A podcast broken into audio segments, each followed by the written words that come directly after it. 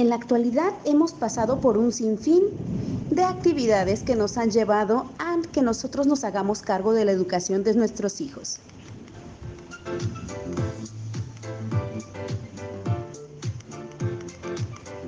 En esta sección de Mi hogar, mi escuela, me gusta compartirles todo lo que hemos encontrado acerca de las mejores opciones para que te sientas muy a gusto desde casa.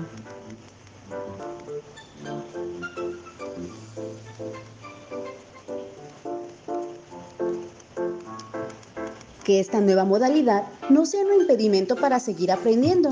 Así que aquí te compartimos estas actividades que puedes llevar a cabo a distancia, en el caso de los profesores, así como de los maestros, y que lo hagamos de una manera muy sencilla y divertida para que los niños sigan practicando su lectura y escritura.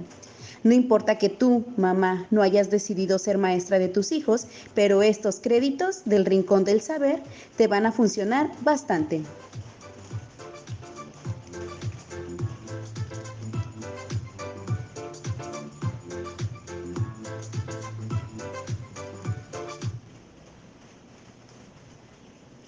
Ideas para enseñar a, leer y escribir a distancia.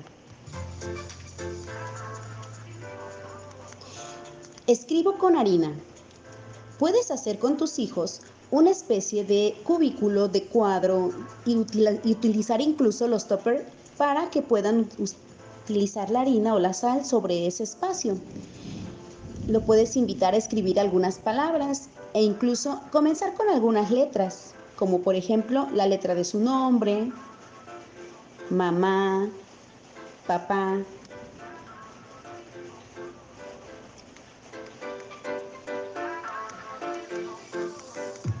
Tip número 2. Pizarra.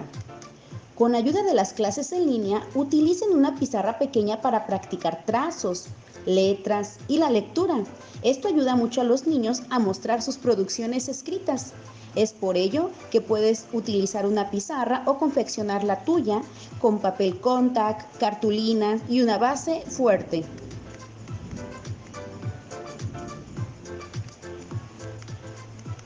Canciones en YouTube. Las canciones son un excelente recurso para practicar la lectura. Utilicen canciones con letras sencillas, acompáñalas con imágenes. En algún link te voy a compartir algunas propuestas que han estado surgiendo en la red.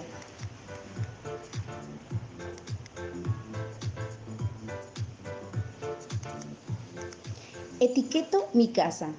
Con apoyo de tu familia, escriban en tarjetas los lugares, cosas y objetos de la casa, pegándolas donde corresponde, para que a través de la visualización diaria, tu hijo practique la lectura.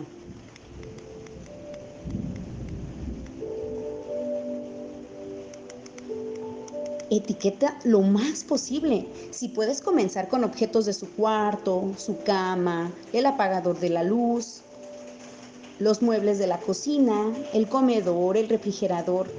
Puede ser muy interesante y gratificante para él ver las palabras, sobre todo visualizarlas para que pueda comprender mejor cómo se lee.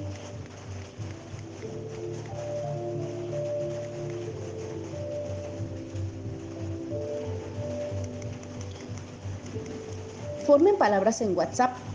Eso sí, con ayuda de emojis para que pueda ser más, divertido. Ya sea que los utilicen con las iniciales de cómo lucen o de cómo se escuchan y se escriben esas palabras.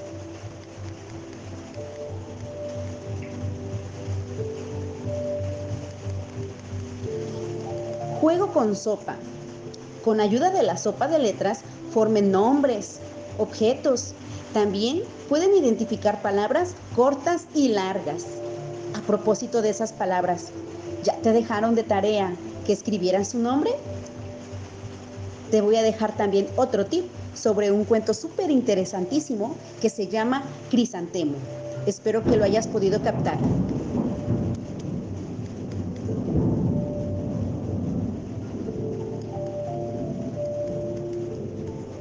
Trazos con gises o tizas. Utilicen el patio de la casa o un espacio amplio. De esta manera pueden practicar la escritura con gises.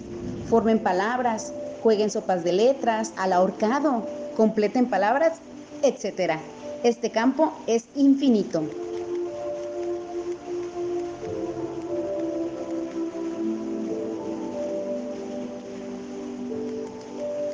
Y a propósito de seguir jugando para aprender, como lo mencionaba en el capítulo pasado, ¿por qué no?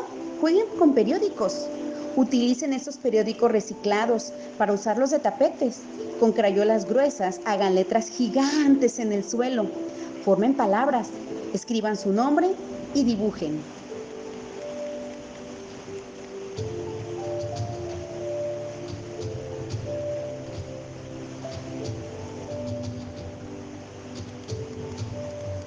De casualidad, el maestro de, tus hijos ya te pidió algún audio sobre él. Y si no te lo ha pedido, ¿por qué no guardas un expediente de ello? Grabar pequeñas notas de voz o video donde realices dictados incluso a tus niños de las letras y de vocabulario trabajado pueda ser un parteaguas para que revises cómo está iniciando este ciclo y cómo lo terminará con tu ayuda.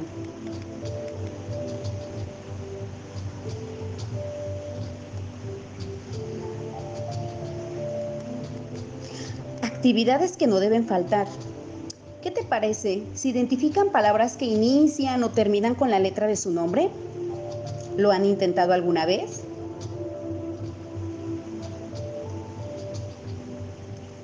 A propósito, ¿por qué no completan palabras con letras faltantes? E incluso para incluir a los más pequeñines, ¿por qué no relacionan palabras con las imágenes? Utilizar los memoramas puede ser una manera muy gratificante para los pequeñitos y para los no tan pequeñitos para que puedan consolidar la lectura y la escritura.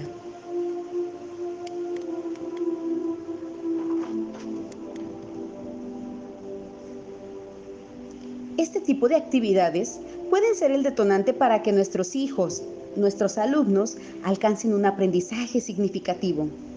Es por eso que en tu rincón del saber nos compartieron estas actividades y te quieren apoyar a hacer la diferencia.